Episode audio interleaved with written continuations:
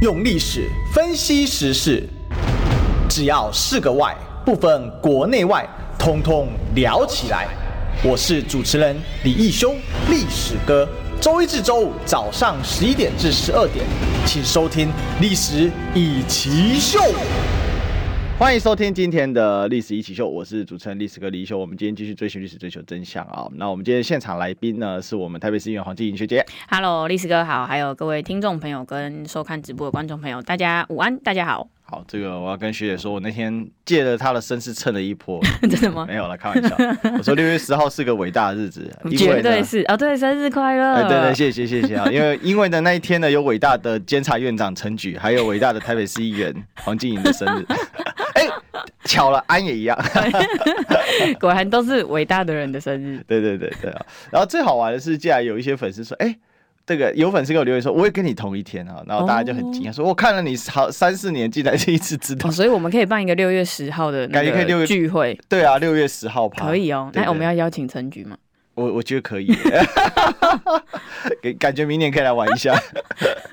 压力好大的生日趴。对对对对对哦，这个。最近大家知道中天小编冒着失业的风险剪了一片，刚有人说是上发烧衣的，是不是？真的吗？太可怕了吧！可是其实我觉得影片整整体剪的非常厉害。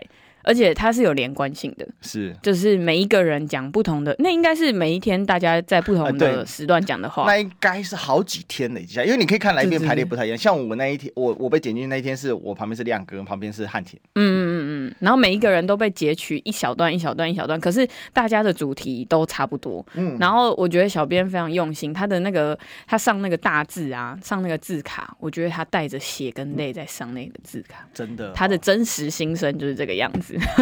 认真的把每一个问题都点出来，因为我我我我认为那一篇很有趣。第一个是大家。它是节奏感很强，其实这是一个很好的新媒体的教材。嗯，就是说，在一个安打的话题里面有这么多人捡侯友谊嗯的事情，然后要怎么样拿到流量哦，这是一个方法。然后第二个是，其实他也很温和了啦，因为他后面那一趴剪的是亮哥的总评。嗯，那亮哥总评其实那一天我说真的已经是大家里面讲的相对比较温和。就呃，我我一直觉得是这样了哈，就是一个人说啊，你检讨在野党候选人干嘛？在野党候选人当然也是要被检讨、被监督。好，不管。是怎么样？因为现在三个三个候选人，但是执政党也当然要受到更用力的监督。可是我们希望是，就是当然现在柯文哲的选举节奏是越来越好，我必须承，我们必须要讲哈，这值得称赞的。那你侯友宜不是一个目前为止至少不管是你个人或者是你的团队没有 ready 好。然后说真的，比较能够引起民进党北宋的，好像就是国民党，因为他们蓝绿天生就是打了几十年了嘛。难听对对，就是其实就我了解了，因为像我们家深绿的嘛，好，所以。只要要激起绿的基本盘动，也就是打蓝的，是好比打科有效很多。嗯嗯嗯，这个这个很有趣哦，这个有机会再跟大家来分享啊。那我们今天想要谈的是，就是这个应该算有两个主题了哈。第一个是科势力集结中哈，因为。柯文哲号召了一些，欸、应该说昨天柯文哲在馆长的节目啊，哇，嗯、这个人数非常的惊人，啊。那同一时间呢，哎、欸，黄国昌他想请黄国昌来当这个法务部长哈，我们今天来聊一下这个。嗯、第二段当然还是这个，我们知道现在好像名嘴圈也开始烧 Me Too 了。等一下也请学姐来给我们评价一下。最后我们也请学姐聊一下有一个市政议题，我觉得很有趣哦。所以我们今天大概是这样哈。那第一个当然，呃，柯文哲昨天。同时在线，据说破了三万五，三万五差不多哦，非常惊人啊！以现在这个流量来讲，哈，那馆长呢，前阵子也稍微有点流量遇到一些瓶颈哦，不过他反正就上上下下了啦，嗯，但是重点是。他跟柯市长碰在一起，能量极其巨大。好，再加上现在也是一线网红的黄国昌，那被点名，那黄国昌首肯啊，主要是想要参加一个游行哦。那这个游行呢，哦，这个学姐是不是跟我们介绍一下，到底是要参加什么游行？呃，昨天我也是陪这个主席还有珊珊一起去找馆长。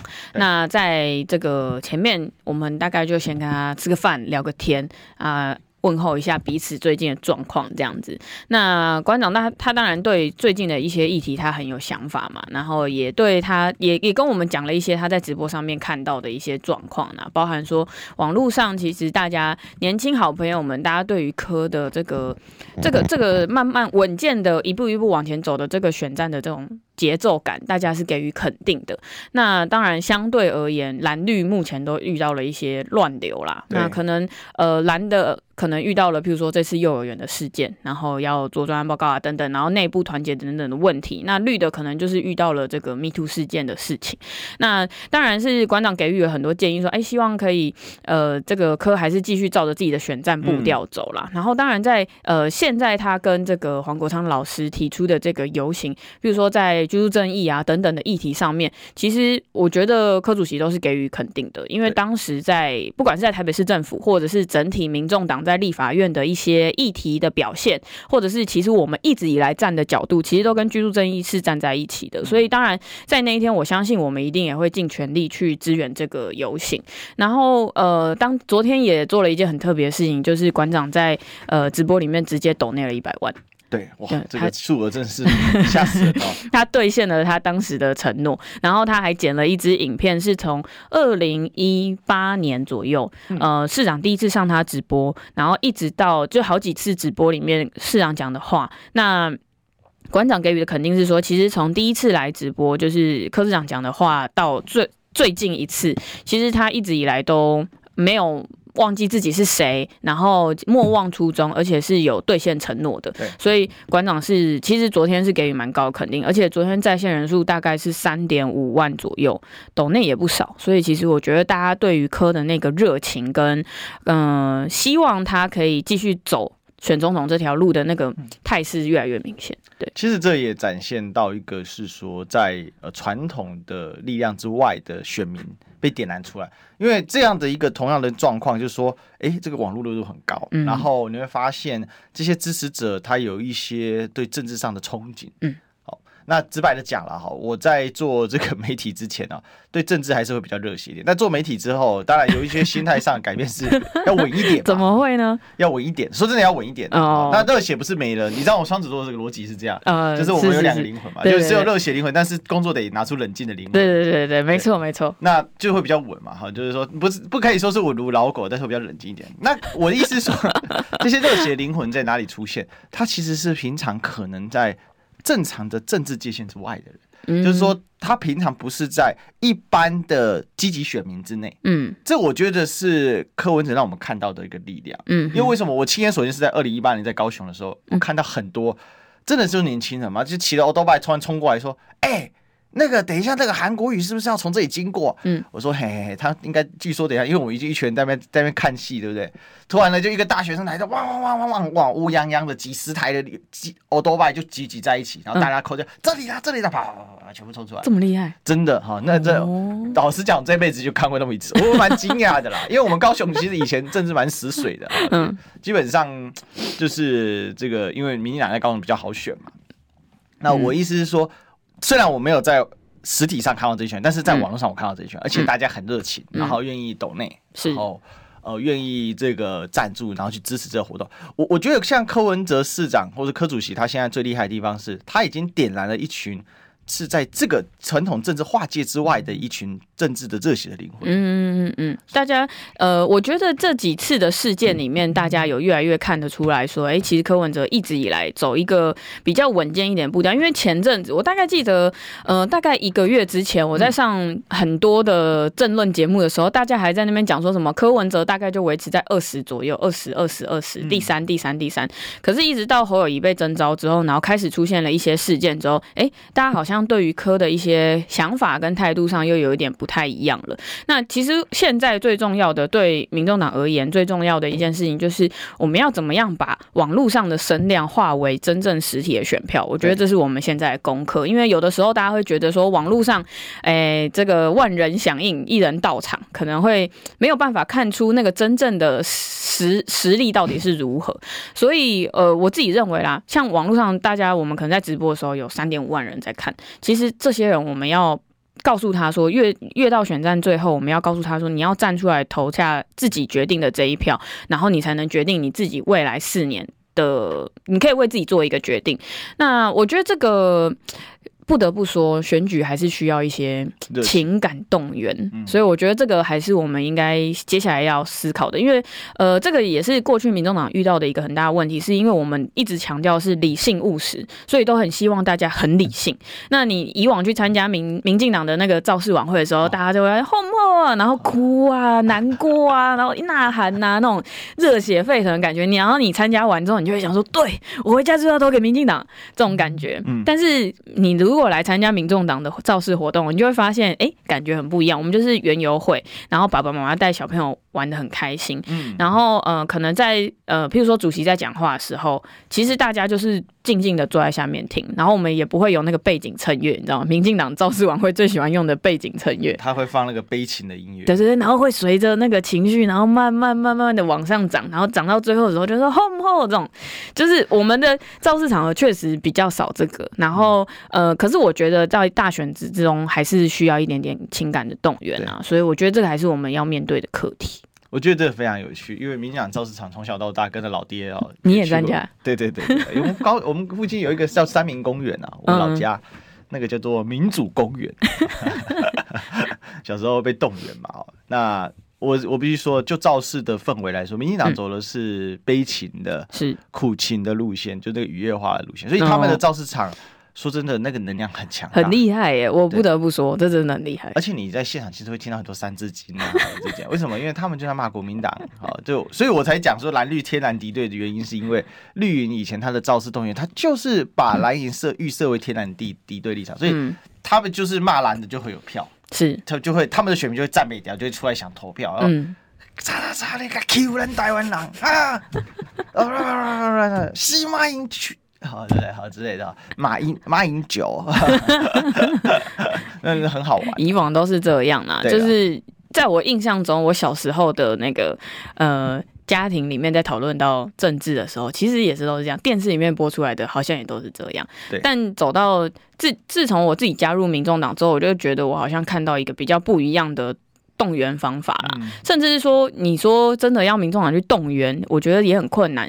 一八年的时候，在市长选举的时候，呃，那那一次真的说，我们其实到办活动的前一刻，我们都还在担心说会不会有人来，因为你说四四南村的时候吧，四四南村那一次，然后还有再再一次是在市府前面，有一次，对对，有一次也在市府前面办活动，然后。呃，以往那种民进党或国民党的那种传统造势活动，就是哎，你两车。啊，我三车，然后谁谁谁几车这样子，然后你就会看到游览车一直载人进来，然后载到了下来就一批人坐好这样子。可是那一天我们是完全摆好椅子之后，我们就在想说，会不会 有没有可能，会不会真的没什么？还是椅子要不要先收起来一点？不然等下媒体又会写说椅子太多，然后空位很多。有有有猛猫，他来拍会给数椅子，要小心。呃、对，对对，他就会来现场，然后自拍一张，说我也在这里，然后就爆挂，你看椅子很。很多之类的，所以那我觉得我们的造势场合真的跟传统有一点点不太一样啊。嗯、那再加上这一整趟，呃，现在大概还剩下半年左右的总统选战的时间，嗯、我觉得前面其实民众党也打了一个蛮不一样的选战。其实，呃，很多人都会说他是一人政党，一人政党。可是你看哦，柯文哲在呃。这趟总统之路上面哦，不管是他这一阵子都在中南部嘛，对，因为中南部其实确实是我们最需要加强的地方。那总统呃呃市长在中南部走，那其实台北市我们也很努力在攻防，所以我觉得呃立法院、议会，然后再加上主席，然后以及我们很多的有一些镇民代表啊、乡民代表，其实大家集结起来的那个力量，诶，到。这个时候好像看得出一点点成果了，嗯、我觉得是可以继续努力往下走的了。嗯嗯嗯，其实我觉得，即到今年为止，呃，应该说目前就是不能说柯市长的选举都没有失误，嗯，哦、呃，总是会有一些状况。不过，我认为选民主动辩护的热情落差极大，嗯，哦，侯市长缺乏，嗯，选民主动帮他辩护的热情。嗯、一方面也是侯市长之前表态的很慢，是，他有一些传统主张，其实。我认为侯市长现在最后问题就是国民党是家大庙，嗯，老庙。那建了这个庙管理是什么神尊，好，那你就得照这个庙拜，嗯。大家有没有记得以前读历史的时候有没有宗这个宗教的本土化啊，佛教的中国化？有没有印象？你想哦，什么佛教、伊斯兰教、这个基督教有没有景教？大唐景教流行碑之类的？好，那个我不知道学姐历史还记得多少？这些教到了中国之后，管它什么教，通通变中国教。嗯。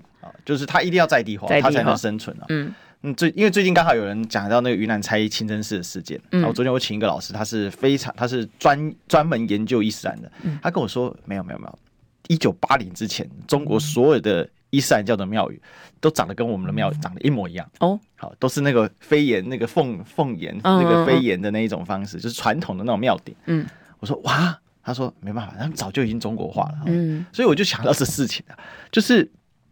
回拉拉回来，就是说你要有一个，你侯友谊有可能有自己的想法组装。你过去跟国民党可能很远，但是你进到国民党这个庙，你要你就必须要有国民党这个庙的样子，否则的话，你的基本盘集结不起来。现在大家都说他只有集结七成，那善你的其实不少，我至少认为有一半啊，但是有三成没有一半，大概现在都在柯市长这边。嗯，可是我觉得侯友宜这一次的危机处理，我我我个人认为他出了一点问题。你说赖清德在第一天在呃性骚扰案。陆续爆发的第一第一下当下的反应，就是被媒体拍到那个他闪躲，然后不愿意回应的那个当下，其实其实就已经对侯呃对赖清德来说是有伤了。可是他后来又做了一个脸书的补救嘛，脸书上发了一些声明，然后接下来他每一天都有接受媒体的访问，就是他亲上火线。就算他道歉，然后特意没道歉，但我觉得对赖清德而言，还是某种止血的效果还是有啦。对他而但整体的形象而言，他还是有一些呃暂时。止住的效果，但你看侯友谊在处理这个幼儿园的事件的时候，我反而觉得你越闪躲飘哦，你越没有办法去真正面对。那当然，你说，哎，他其实有第一线去面对到这些家长啊、父母啊，然后有去做了说明会嘛。那可是你对于媒体上面的一些态度跟说法，我觉得那个是更重要的。也就是说，你在接受媒体联访的时候，你能不能完整的阐述一个案子的过程，以及你现在是否做了哪些事情？我觉得这个是他现在要做，而且。这应该是早就应该预警到的，你知道吗？就是呃，你明知道你挂着新北市市长，然后民进党一定打你说你不专心市政，然后你都在选总统，你都在搞别的东西，然后才会让市政出现这么大的漏洞。这一题应该是可以预防的啦。我觉得在这一题上面，你一直使用副市长去做一个挡箭盘，反而对你而言是是大伤，而且是扣分的。大家会对于你市政都没信心，怎么会把呃你对于市政的不用心，然后放在国政上面？万一你在国政上面，你连呃说都说，连话都说不清楚，然后连做事也没办法好好做事的时候，大家对你是没有信心的。我觉得这个是他在处理这一次的危机处理上，不知道是他团队出了什么问题，嗯、还是说他本人的一些想法了。对，是，其实我觉得学姐刚刚讲的重点，因为呃。这面对一个问题的时候，柯文哲是天天在喂鲨鱼哦。以前，嗯，对。那我想，刚才学姐当时在第一线作战，遇到一个危机的时候，我我想请教一下柯市长处理流程是怎么样？比如说，我今天一个议题出来，他会先在你们的早早会里面就先把事情都了解完成，嗯，然后。面对媒体的时候直接来讲解，还是说你们是怎么样去处理这个问题？呃，我们就是大概七点的那个晨会开完之后，呃，接下来会安排媒体联访。那我们会在那个晨会里面把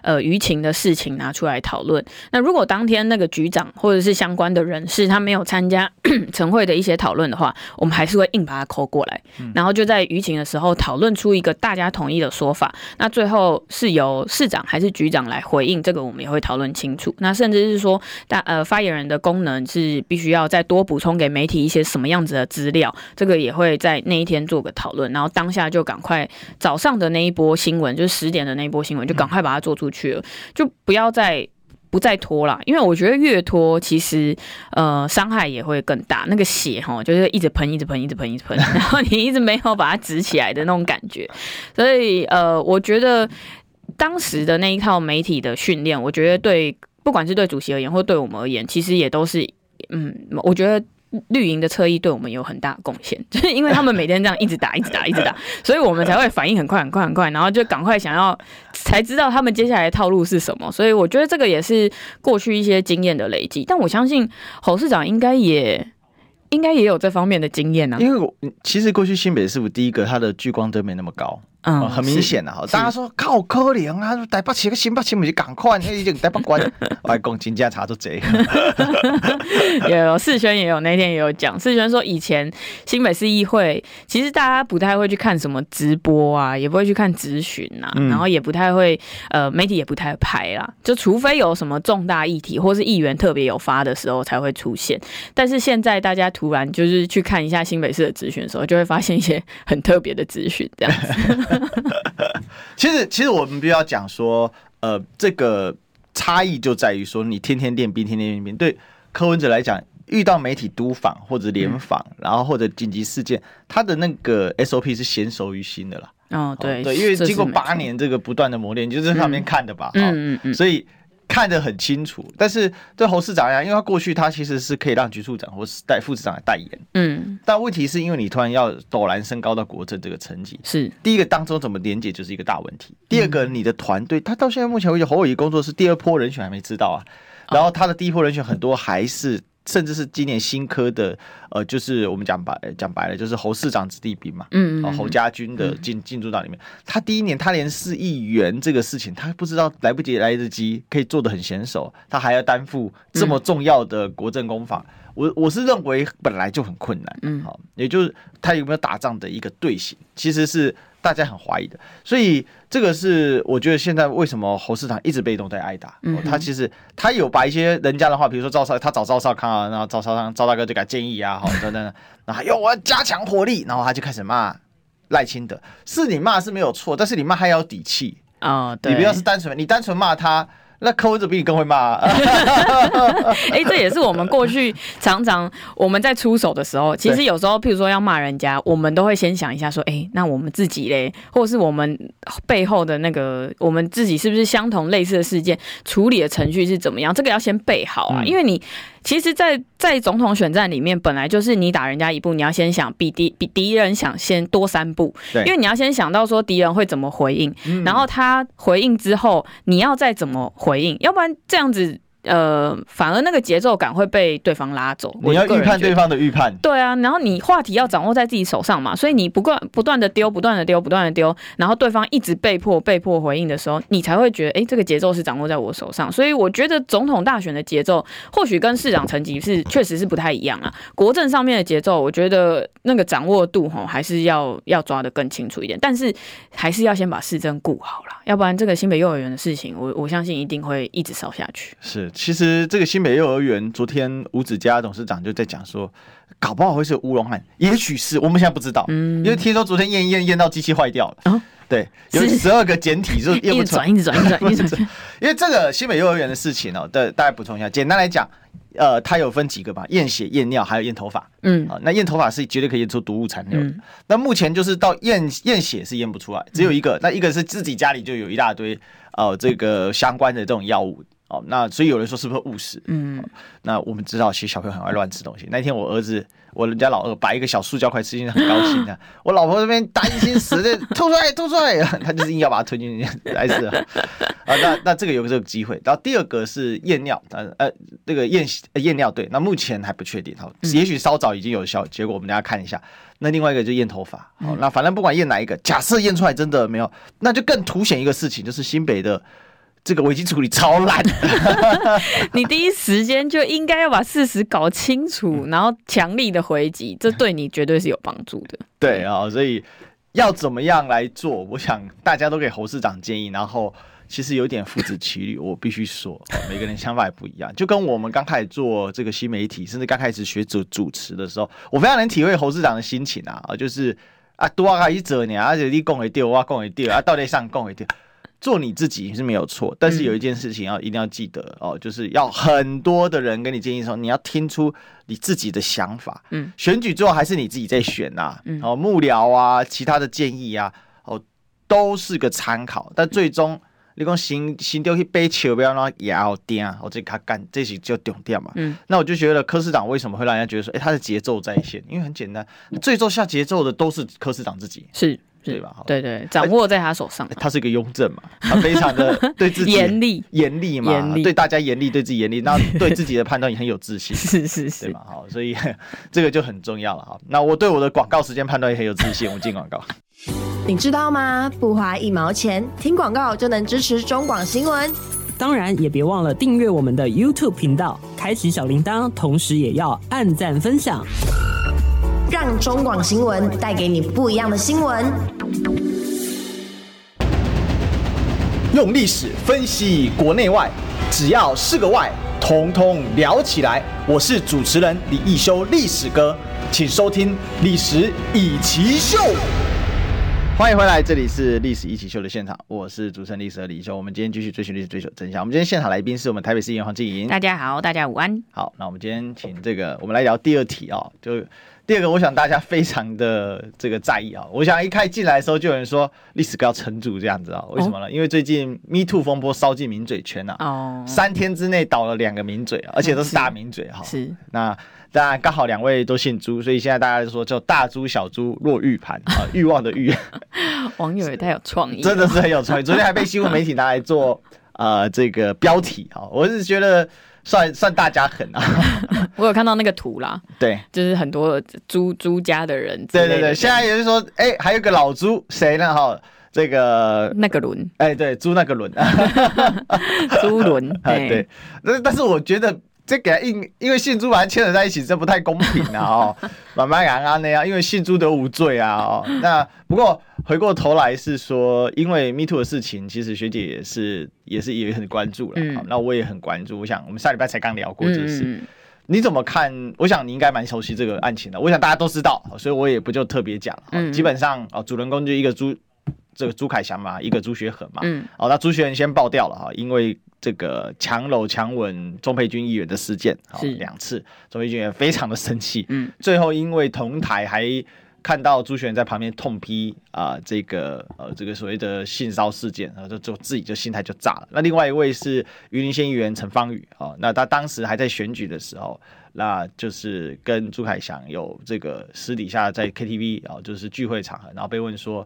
呃，我可以跟你打炮嘛？哦，连续问了两次啊、嗯哦，那这个他心态也炸了啊，只是当下也没发作啊。到也是一样，看到变这次变成朱凯翔痛批朱学恒的时候，他爆炸了。嗯，是爆炸最后，他也也就是把这事给说出来了啊。那最后朱凯翔也是说他不记得这件事，但他承认，那他道歉啊。如果他要做的话，好吧。那可是相反，总之看起来当事人都是呃，不能说完全记得，对，一个断片，一个忘记，但是。看起来也还是没有回避这个事情。是，那学姐你怎么看啊？站在一个也曾经是 Me Too 的受害者的份上，今天还有另外一位名嘴嘛？这个《镜周刊》的这个报道里面，那个张宇韶也是。哦，对，张宇韶昨天有道歉。那那一样嘛？就是呃，其实我昨天在看钟佩君的记者会的时候，我觉得。呃，以一个女性的角度来看哦，她握着那个麦克风的手都在发抖。你知道她是媒体人出身，她是主播出身诶，所以她在面对镜头的时候，她应该是非常非常自在的。嗯，但是我觉得她昨天那个状态对她而言是一个突然看到镜头，但却不知道该说些什么的那种状态。那。沛君之前有几次在私底下可能跟她吃饭的时候，我觉得她就是一个非常有自信的女自信的女生。那大家也知道说她呃过去在媒体的一些经验啊，所以她其实很会讲话，然后也很会跟大家聊天。所以我一直都觉得她是呃一个很直接的人，她心里有什么就讲什么这样子。那呃其实，在事件爆发那一天，我也在直播，我在另外一个 YouTube 的频道直播，嗯、那我就看到了脸书上面的这个状态。其实当天下午。我才跟朱雪恒一起在同一个节目，也就是他们两个同台的那个节目里面录影。嗯、那朱大一样坐在，哦、你就见证在旁边。呃，没有没有，我我我跟他们不同天，但是同一个节目，然后同一个地点，然后当天事件爆发的当天，其实下午的时候我才刚跟朱大一起录影。嗯、那朱大就坐在我旁边。那我当然那一天其实中间也有一段是在讲。这次性骚扰的事件啊，那当然朱大也有提供一些他的想法。对，那我自己就没有多想，我就觉得这应该就是以一个媒体人的角色来评断这件事情。那可是我觉得啦，那嗯，不管是每一个女生，或者是每一个嗯受害者，好了，大家愿意站出来讲这件事情，我还是一样，就是给予大家很大的鼓励跟勇气。因为嗯，你看着佩君她在。讲话的时候，那个手都在抖，其实看了还是蛮心疼的。一个女生的，而且她这件事情真的是忍耐了八个月，对，然后忍了这么久才讲出来，我觉得对她而言是一个挑战。因为朱大有很多粉丝，然后他在直播上也有很多拥护他的人。其实我觉得佩君在讲出来之前，他一定一直在思考：说我讲出来之后会不会被攻击，或者是会不会遭受到朱大粉丝围剿？或者是有没有很多很多很多种不同的可能，或者是媒体舆论风向没有站在他这边，那他该怎么办？所以我觉得他一定是鼓起了很大的勇气才愿意写出来。那当然，呃，还是有一些证据的存在嘛，比如说他写到的监视器啊等等的。那另外一位媒体人，我确实比较不熟悉，可能在之前在跑连胜文的时候。当媒体人的时候有遇过哦，他有一个经典事例叫北联中湖，呃，北联中湖就是当时说台台北连胜文当选，台中胡胡志强当选。哦，你说他在节目上讲，不是，他是 PTT 下面他讲过北联中。哦，真的假的？对对，他不知道，昨天有发现挖出来，我不知道，但我觉得啦，就是他们的呃，就是两位朱姓名嘴，大家在。呃，第一时间的反应都是跟大家讲说，我喝断片了，所以我忘记了，或者是我怎么样怎么样，所以我忘记了。嗯，我觉得那对当事人而言是非常非常伤害的，而且会让人家觉得你没有悔意。所以你你就算道歉，但你前面就讲哦，我就忘记了啊，就是那种态度会让人家觉得你好像没有真正在反省，而且这件事情对你而言好像是一件稀松平常的事，好像你每天都在做同一件事情，所以你根本就忘记是哪一天那种感觉。所以我我个人认为这两位名嘴在。嗯、呃，接下来啦，确实，如果真的要再重新复出的话，我觉得会需要很大很大的、很大很大的一个过程。嗯，应该出来的时候，应该真的是会受到蛮多批评的。因为那个好像是龙介先讲的吧？嗯，那昨天有网友转述给我，他说啊，这个高变狼按几百年啊，哦，啊狼变狗哦。嘎啦几几缸啊，嗯，哦，就猴变人，然后要一万年，人变猴只要一天呢、啊。嗯，就是说一个品牌跟一个积累，它是很久很久。因为我自己做这个媒体，我我因为像我是从新新从素人起家做新媒体，新媒体在做跨到传统媒体，像我们现在在广播里面，然后事实上我们本来也只有一个网络代号，就叫历史哥，然后慢慢的也用开始用本名，嗯，因为你传统媒体出镜，你基本上还是要用本名啊，嗯，那因为就剧名的讨论，那我是觉得。这个啊，当然翁达瑞除外啊，那个王哎，那个王插蛋啊，真的是太可恶了。那是笔名，嗯、哎，对，这个没有想过有这么无耻的人。我 从业见过如此厚颜无耻之人，哦，讲好我就生气。但是我我觉得很不容易啊，我自己感觉是这样，嗯，就是这个积累过程是很慢、很慢、很慢的。是啊，是啊。我想学姐其实应该也是蛮清楚，因为你也是从这个一，就从记者采访里面突然被发掘嘛，嗯，然后。爆红，可是爆红完之后又落地，落地之后又积累一段时间，然后那才出来选议员，嗯、最后高票当选。嗯，我想。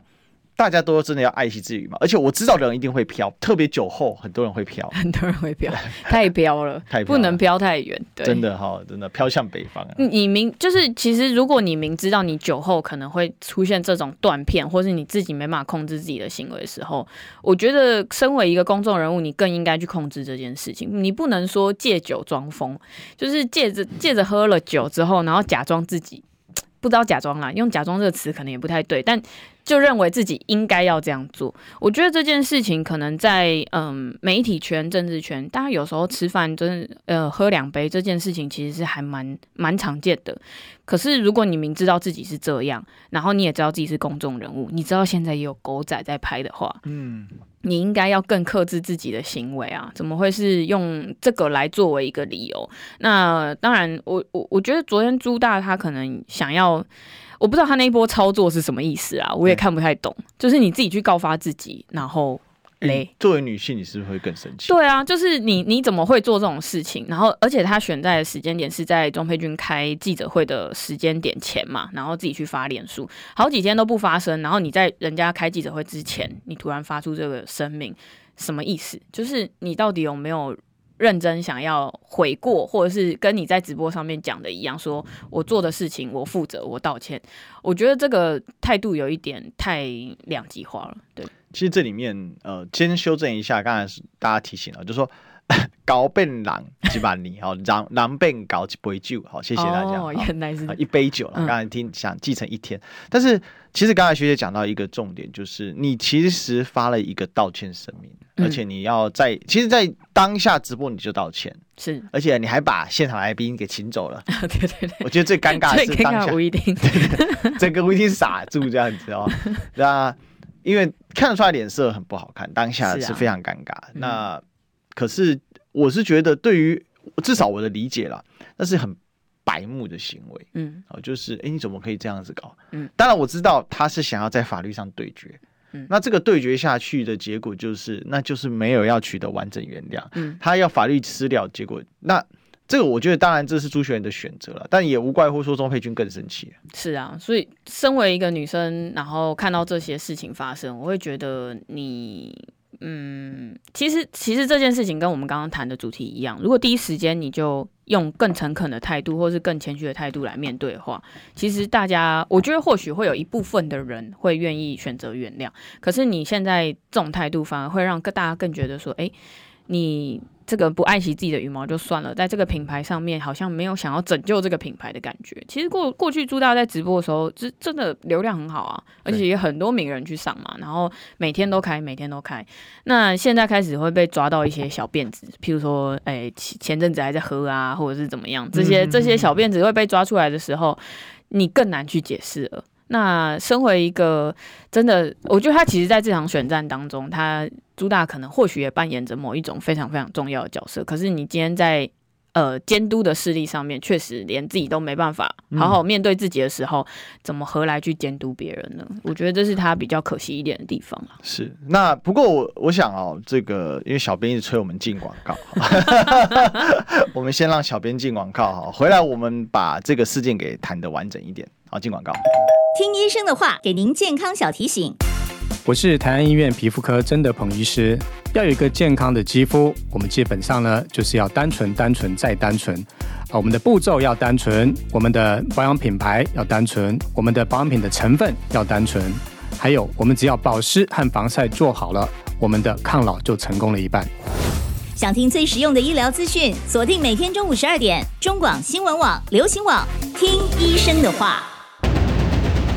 用历史分析国内外，只要是个“外”，统统聊起来。我是主持人李易修，历史哥，请收听《历史以奇秀》。好，欢迎回来，这里是《历史一起秀》的现场，我是主持人历史哥李修。我们今天现场来宾呢，是我们台北市议员学姐黄静莹。Hello，大家午安。好，我们刚才这个，我们今天就两个题目嘛。我你看，我这写的蛮对唱的嘛。科科势力集结中，我们前面谈过，朱势力燃烧中。刚刚两位都姓朱了哈。那我们另外来谈一下，人家说小朱嘛，哈，就是。呃，这个朱朱凯翔的案子哦，学姐你怎么看这个朱凯翔目前这个案子的一个发展？嗯，他本来就是像我们刚刚在广告中讲的，Me Too，就是很多大家可能看到了，然后呃，觉得说这一阵子大家很常在政论节目上去评论这件事情。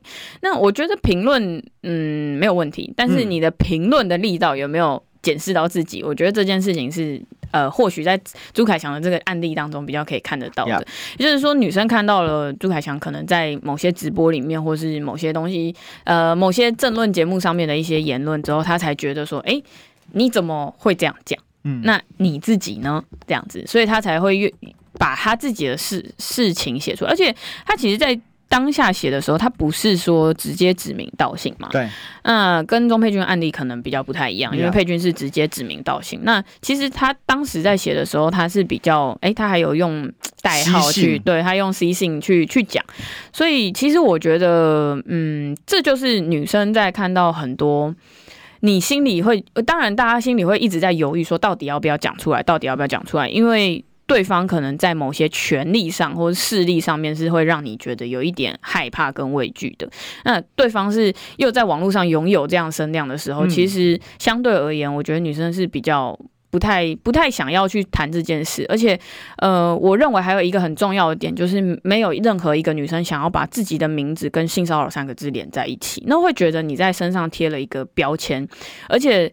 就我而言呢、啊，我我这阵子比较常上节目开始谈这件事情，是因为我我想要跟过去的自己稍微和解一下，因为我觉得呃，当时这这中间三年的过程之中，我常很我常常遇到一个问题，就是当呃节目上有人在谈性骚扰三个字的时候，我我好像就是会。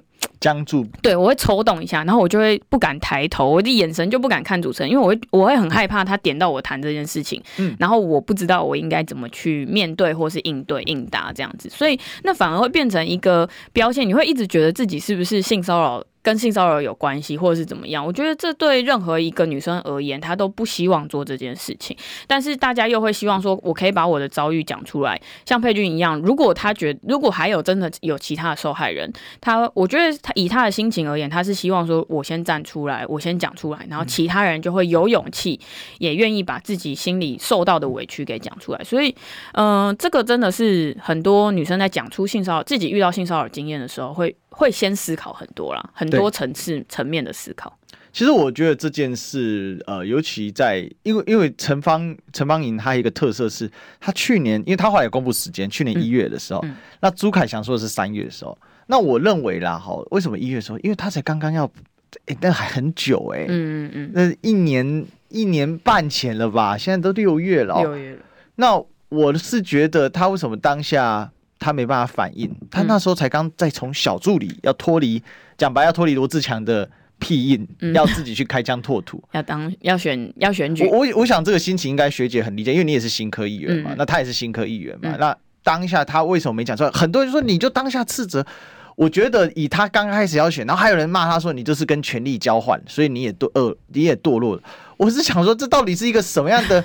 什么样的一个观念，我是很难理解啦。但我觉得这件事，学姐应该跟我的想法是很接近的。嗯，你怎么会觉得说为了权力要去忍耐这件事？我不觉得有任何一个女生会愿为了权力去忍耐这件事情啦。那甚至是说，当下你明知道对方是个。有名的媒体人，而且在媒体界非常有影响，非常非常有影响力哦。大家不要觉得他没有，他真的在媒体界已经算是很资深、很资深、很资深的前辈了。是，所以当你在看到这样子的状况，当你在遇到这样的状况，你第一时间反应一定是：哎、欸，是是是我我觉得怪怪的吗？还是还是大家都这样？就是你那个感觉会说不出来。你总不能当下，然后我相信啦，一定还是。也还是有一些人会这样做了，就是譬如说当下拿起水杯就直接往他脸上泼，我相信一定还是会有人这样做。可是问题是在这样子的权力的结构之下，跟权力不对等状况之下，我觉得每一个人都会害怕，而且你心里一定都会有很大的压力，不知道该怎么说出来。这个一定是大家面对的状况。对哈，其实呃，看学姐讲了，因为学姐做过记者就知道，有一些东西不是大家在表面上看这个名嘴影响力，大家还是要了解，有一些影响力它的背后。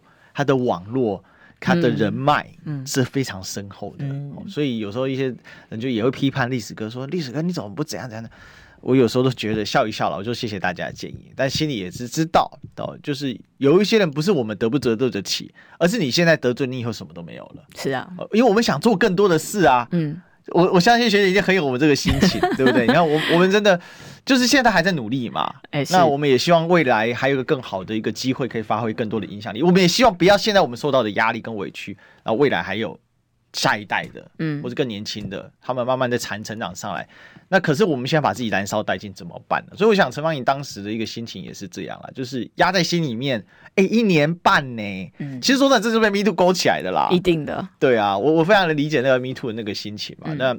啊，反正上次也跟大家分享过，关我太太自己也好多个 Me Too 的，就是她过去被这种性骚扰的事情，而且他们在乡下长大，那更是投诉无门啊。啊，对，因为乡下很封闭，嗯，嗯嗯，很多事情真的。人家说那家是你家，那警察来他也不管你。哦，对你你哎，算了，不要讲 讲太多。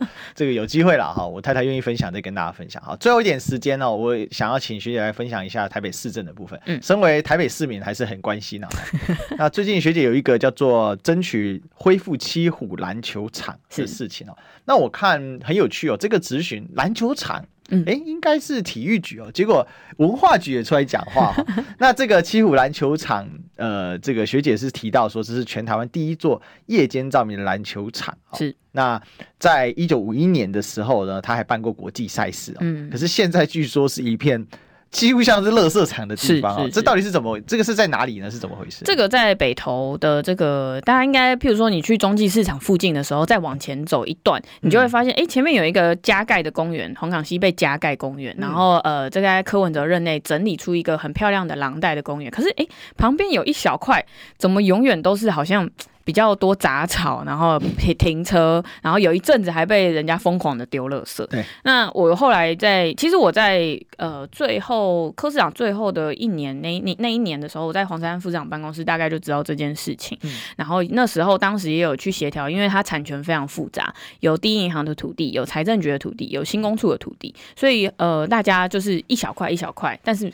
呈现一个三不管的地带，每个人都跟你说那个是他的，那个垃圾丢在他的土地上，所以不干我的事这样子。那其实这个大家看不出来的地方，其实以前是一个很棒的篮球场，它是当时这个七五队来到这个这个北投这一块区域的时候，它盖了一个四面都是看台，然后有夜间照明的篮球场。那现在都还有一些照片啊，就是当时是哇。那看台里面全部挤满人的时候，是很人声鼎沸的那种状态。你现在到现场，你很难想象当时是这种状态。那呃，我就开始想说，诶、我们北投其实有新北投火车站这个。文呃呃，史迹修复嘛，那那一系列到七星公园，然后再到长安公园，一路走过来，其实很多人会在这边运动，因为我现在自己住北头，我就知道说，诶，很多人会在这边沿着七星公园晚上运动。对，诶，可是这一块，它现在上面有一个公厕，然后有人在停车，然后。有人在丢垃圾，就是 会让人家觉得很可惜。然后你就看到文化局一块牌子，上面写这块是市定历史建筑这样子，可是 nobody 没有人知道它是什么鬼东西这样子。那我就觉得有点可惜，所以那天找了蔡世平局长，一起去现场看。那因为蔡世平局长也是眷村长大的.蔡大哥也是眷村长大，所以其实他自己也蛮能理解说，呃，这一块土地上面的一些情感。然后他自己也喜欢运动，也喜欢打篮球，所以我就跟文化局稍微讨论一下。那在总咨询的时候，也希望蒋万安市长给予一些答复啦。那万安市长也很喜欢打篮球嘛。我那天在咨询的时候，我也问他说：“你是不是很喜欢打篮球？”他说：“对，没错。”那我就希望说这一块历史古迹、历史建筑是可以修复。那至于它未来可以做什么样子的使用，我觉得可以再讨论。但至少要让大家知道说，哎，这块历史建筑是整理起来的。嗯，那我觉得最最最最大的隐忧啦，就是希望它不要成为一个治安的死角。对，对，因为一个。